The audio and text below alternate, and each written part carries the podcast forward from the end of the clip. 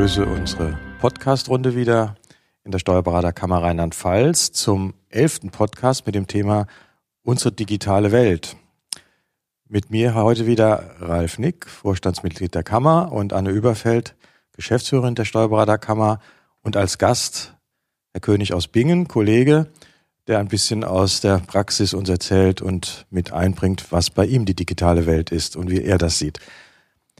Ja, was stellen wir uns unter digitaler Welt vor, wenn wir heute uns umschauen? Unser ganzes Leben ist inzwischen digital geprägt. Ich behaupte mal, wir leben in einer digitalen Revolution.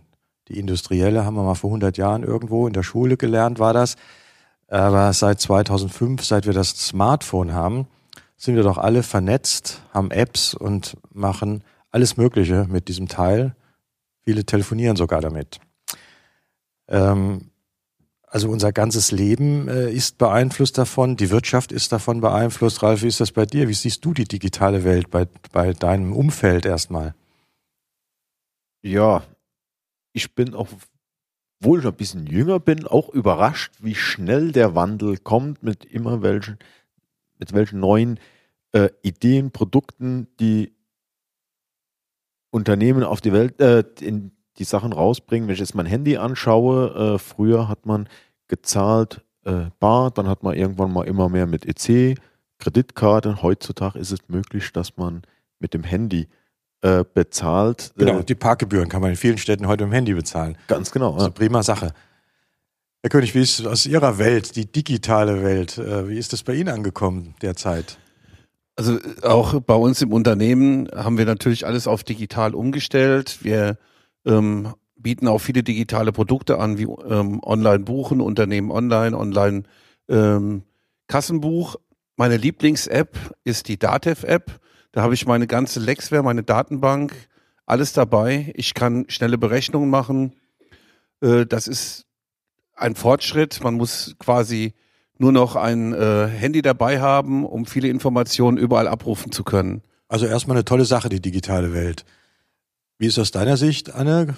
Vielleicht nicht unbedingt jetzt aus der Kammersicht, aber einfach mal so im Leben. Was, was hat sich so verändert für dich? Ja, für die private Anne, sage ich mal, ist es so, ich spiele eigentlich gerne mit solchen Sachen. Ich nutze es gern, es ist toll. Ich bin mit Leuten in Kommunikation, die ich ähm, jahrelang nur mit einmal jährlich einem Brief beehrt habe, via Facebook oder per SMS und WhatsApp. Ich finde ähm, E-Books super, aber was für eine Privatperson das Problem ist, ist einfach diese Technik so zu beherrschen, dass man eben keine Datenverluste hat, dass man seinen Datenschutz gesichert hat, solche Dinge. Und das ist für die Privatperson das Schwierigste einfach. Die hat nämlich keinen Systempartner im Hintergrund, der das für einen rettet, sondern man muss selber darauf achten. Und das naja, ist in der Tat ein Nachteil. Ich glaube, das Problem haben auch viele Unternehmer, zumindest mal kleinere Unternehmer und unsere Mandanten äh, mit Datenschutz und mit Datensicherheit und mit Datensicherungen. Ich glaube, da gibt es noch viel zu tun und ist viel Nachholbedarf, wie wir auch ja aus auch Veranstaltungen, die wir ja gemacht haben, gelernt haben. Aber in der Wirtschaft hat es ja zu ganz grundsätzlichen Veränderungen geführt, wenn man mal genau hinschaut. Also schöne Beispiel, äh, Herr König, haben Sie einen neuen Brockhaus gekauft?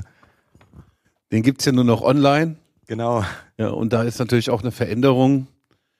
Die Frage ist, ob das immer in allen Bereichen immer gut ist oder ob nicht althergebrachtes äh, der Umgang mit Büchern nicht auch schön ist, aber es verändert natürlich Dinge und es wird alles viel schnelllebiger und auch immer dadurch aktueller. Ja. Das ist es. Äh, klar ist das, was sich verändert, nicht immer gut. Also in eine Buchhandlung zu gehen und Bücher mal zu stöbern, ist einfach eine schöne Sache. Ein Buch in die Hand zu nehmen, das ist was anderes, als es digital zu haben und zu lesen. Ich finde es aber im Urlaub ganz toll, wenn ich fünf Bücher mitnehme und keinen schweren Koffer habe, weil ich die Dinge auf meinem iPad laden kann. Also das hat, wie gesagt, alles Vor- und Nachteile. Aber ich bin früher auch gerne in CD-Läden gegangen und habe da ein bisschen geschmögert oder gar Schallplattengeschichten gemacht. Äh, das ist eigentlich alles weg. Und ich sag mal, die Unternehmer, äh, die in diesem Markt tätig waren und das nicht erkannt haben, ähm, die haben halt ein Problem. Deren Geschäftsmodell ist weggebrochen. Das nimmt man Nokia. Früher haben sie Gummistiefel gemacht, dann Handys, waren, waren sehr erfolgreich und dann haben sie die Smartphone-Phase verpasst und sind jetzt an verkauft worden. Ja, das Beispiel ist für mich auch, äh, wir haben früher ein Handy gekauft, wir vor zehn Jahren, weil es schön ausgesehen hat, weil es irgendwie cool war. äh, weil man das aufklappen konnte oder schieben konnte oder das war ein Kaufargument. Heute kauft man das doch eher, weil die Software toll ist, weil, weil, äh, weil man Apple haben will oder Android haben will. Das ist entscheidend. Und das, was da beim Handy passiert ist, passiert im Moment in der Automobilindustrie. Die Autos werden immer mehr mit Software ausgestattet.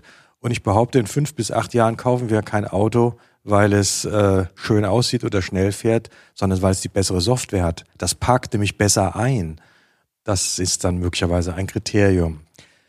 Ja, was macht aber die digitale Welt bei uns? Wir sind eigentlich Steuerberater, Ralf. Äh, beeinflusst das uns in unserem Beruf? Wie siehst du das? Haben wir Auswirkungen zu beachten? Enorme, würde ich behaupten.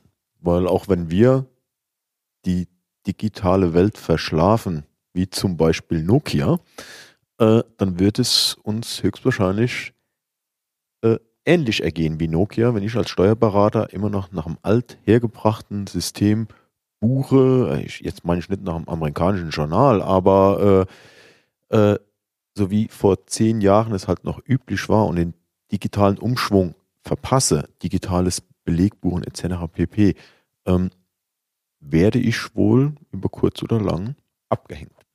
Ja, das ist bei uns ein bisschen das Stichwort E-Government. Anne, was verstehen wir darunter? Da, wo haben wir da die Einflüsse? Naja, E-Government ist eben das, was, ähm, wie soll ich sagen, unsere Regierung, der Gesetzgeber plant, was man alles wunderbarerweise elektronisch in Zukunft regeln könnte. Wie vereinfacht Unterschriften, äh, wie Steuererklärungen und so weiter. Ähm, Problem ist natürlich da immer ein bisschen ähm, Wirklichkeit und Theorie. Theorie ist wunderbar mit dem E-Government. Die Wirklichkeit zum Thema E-Mail-Verschlüsselung hatten wir ja auch einen Podcast. Die passt natürlich überhaupt nicht, dass die Finanzverwaltung nicht in der Lage ist, zum Beispiel einfach E-Mails verschlüsselt zu empfangen und zu versenden an Steuerberater. Da ist die Problematik, also aus meiner Sicht die, dass wir in einer Übergangsphase leben. Die Dinge beginnen, entwickeln sich sehr schnell und ähm, insbesondere wir, sagen wir mal, sind auch durch die DATEV geprägt, viel der Berufsstand. Da ist vieles schon vorhanden und funktioniert und die Finanzverwaltung hängt in der Umsetzung hinterher. Das heißt, hier sind wir nicht auf Augenhöhe und deswegen funktionieren viele Dinge nicht. Das frustriert natürlich in der Praxis.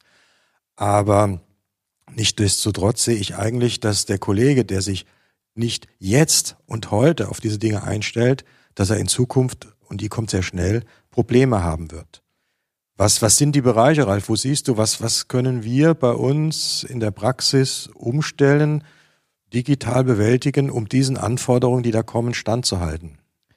Ja, zum einen brauche ich oder muss ich mein IT-Verständnis äh, entwickeln, sagen, es ist notwendig, äh, ob ich jetzt meine Kontoauszüge schneller buche mit äh, Kontoauszugsmanager. Äh, das mag ja mein Bier sein, aber wenn die Finanzverwaltung mir vorschreibt, dass ich eine Steuererklärung elektronisch abzugeben habe, äh, muss ich dem folgen. Und da kam ja letztes Jahr ein, eine Verfügung raus, die da heißt, äh, mittlerweile von Steuerberatern oder Mandanten, die von Steuerberatern betreut werden, müssen die, Elektro äh, die Steuererklärung elektronisch einreichen. Wenn sie nicht elektronisch eingereicht wird, sondern noch mit Papier, gilt sie als nicht abgegeben. Anne? Ja, das ist schön, dass du das ansprichst, weil wir in der Tat aufgrund dieser Verfügung dann mehrere Steuerberater auf ihre Bestellung verzichtet haben. Klar, es waren ältere Kollegen, aber die konnten, haben sich nicht vorbereitet auf das Thema, wollten sich nicht mehr damit äh, beschäftigen und mussten tatsächlich auf die Bestellung verzichten. Das ja. ist aber genau der Punkt. Ne? Ja. Da haben wir, da haben wir schon die ersten äh, äh, sagen wir mal Beispiele, wo ein Kollege das eigentlich nicht mehr ausüben will, weil er es nicht mehr kann und nicht mehr möchte. Weiteres Thema, wo es dann schwierig wird für Kollegen, ist die E-Bilanz. Da sind wir ja nur mittendrin schon. Das ist äh, aktuell. Ja, ja, ich sag mal, wir sind da eigentlich verpflichtet dazu, die E-Bilanz einzureichen, äh, gesetzlich verpflichtet. Äh, bei uns ist es auch passiert, äh, dass wir gesehen haben, die Steuererklärung, alles ist veranlagt worden, ohne dass die E-Bilanz versehentlich, also sie wurde versehentlich nicht rausgeschickt, äh, hat sich beim Finanzamt keiner gestört. Da werden jetzt höchstwahrscheinlich auch noch einige Kollegen unterwegs sein und sagen, ich probiere einfach mal ohne dieses, diesen Mehraufwand, äh, also ohne E-Bilanz die Steuererklärung einzureichen. Äh, das wird höchstwahrscheinlich in kurzzeitig gut gehen und dann eben. ist Schluss damit. Steht man drei Jahren wieder da. Herr König, wie steht es denn um die Ausbildung der Mitarbeiter bei uns, was IT und diese Dinge angeht? Sind die denn da genügend vorbereitet, um diesen Anforderungen, über die wir die ganze Zeit sprechen, gerecht zu werden? Wie ist da Ihre Erfahrung und Ihre Meinung? Also ich denke mal, dass es da durchaus ausreichend Angebote gibt, wobei ich aber äh, der Auffassung bin, dass viele nicht genutzt werden, weil auch schon mal Termine ausfallen, mangels Beteiligung. Und äh, es ist ja auch nicht nur das Thema IT. Ich meine, es ist ja auch ein bisschen äh, nicht nur das äh, Thema E-Bilanz, sondern es ist ja im Prinzip auch weiterführend. Das fängt schon an mit der Ablage, mit dem Suchen von Belegen, mit der Ablauforganisation in Unternehmen. Ähm, werden wir alle später noch an einem Platz sein? Ähm, viele haben ja schon Filialen. Die hier ist ja auch ein Dokumentenmanagementsystem gefragt, ja, ähm, um dann halt auch schnell Zugriff auf Unterlagen zu haben. Das sind Dinge, denen wir uns beschäftigen müssen äh, das digitale Büro, das sind Dinge, die kommen werden. Ich meine, heute ist es so, wenn Sie einen Beleg falsch ablegen, den finden Sie nur durch Zufall. Wenn Sie ihn falsch einscannen, dann finden Sie ihn durch die Volltextsuche. Das sind natürlich Dinge, auf die man sich dann auch einlassen muss. So ist es. Also ich denke mal, das digitale Büro, das können wir heute schon haben und viele Kollegen äh, sind da recht weit. Also Ralf, du bist schon DMS seit vielen Jahren, glaube ich. Äh, ein, ja. ein früher Nutzer. Auch ich habe es jetzt zehn Jahre im Einsatz. Ich kann mir die Welt ohne äh, ein Dokumentenmanagementsystem eigentlich gar nicht mehr vorstellen. Problem ist sicher die Ausbildung äh, bei unseren Auszubildenden. Da sehe ich ähm, Nachholbedarf. Lehrplanmäßig, Anne, haben wir da Möglichkeiten, überhaupt Einfluss zu nehmen äh, und Lehrpläne zu ändern? Ja, wie gesagt, den bundesweiten Ausbildungsrahmenplan, den können wir natürlich nicht ändern. Das heißt, können wir schon, aber das ist natürlich ein dickes Brett, das man bohren muss, weil es eben bundesweit gebohrt werden muss. Aber wir können auf Länderebene natürlich die Berufsschulen sensibilisieren und wir können die Auszubildenden beziehungsweise die fertigen Auszubildenden über unsere Akademie schulen. Dafür gibt's das Ding ja. Und die Akademie könnte durchaus entsprechende Kurse auch anbieten. Gut, das sind also Möglichkeiten und ich denke, das sollten wir im nächsten Jahr seitens der Kammer auch aktiv werden. Das war aus meiner Sicht mal das Thema ein bisschen digitale Welt, Einfluss auf unseren Berufsstand. Und ich hoffe, die Kollegen, die zugehört haben, haben es ein bisschen als Aufruf auch verstanden, sich mit diesen Themen näher auseinanderzusetzen, so sie denn das noch nicht getan haben. Aber häufig ist es so, diejenigen, die den Podcast hören, sind möglicherweise schon sehr weit in diesem, in dieser Welt. Herzlichen Dank hier in die Runde für diesen Podcast und wir sehen uns wieder zum nächsten Podcast. Vielen Dank. Tschüss.